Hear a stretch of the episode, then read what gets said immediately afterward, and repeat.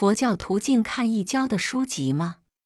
在原则上，不但不禁止，甚至还鼓励，因为佛教相信，佛教的信仰是合乎理性的。凡是信仰佛教，并且已对佛法有了相当程度的认识之后，纵然要他改信其他的宗教，也是办不到的。所以，异教的任何宣传，对于一个正信的佛教徒而言，是足够接受考验而无法动摇他的信心的。又因佛教不是独断信仰的宗教，所以不否定异教的应有价值。佛教将化世的法门分为五成，人天成便是五成的基础，是一切法门的共通法门，也是一切宗教与哲学的共通善法。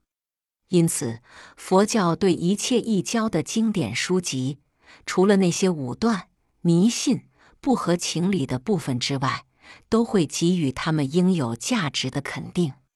同时，一个正信的佛教徒，应当也是一个佛法的传播者。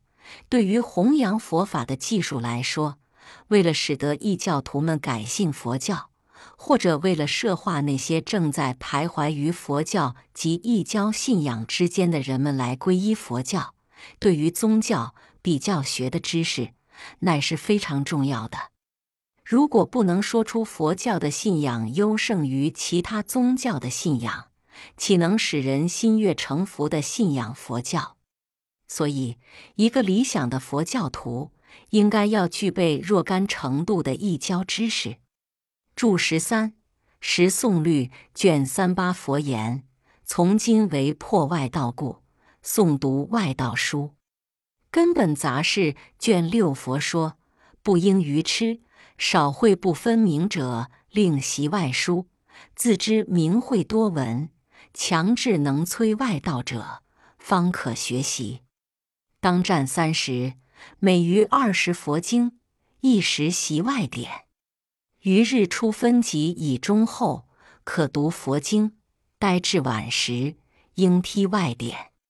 当然，对于一个初信佛教的人来说，研究一教的义理是没有必要的，所以佛教主张学佛有余，可以用三分之一的时间去看外书；否则自顾不暇，那有闲工夫去研读一教的书籍呢？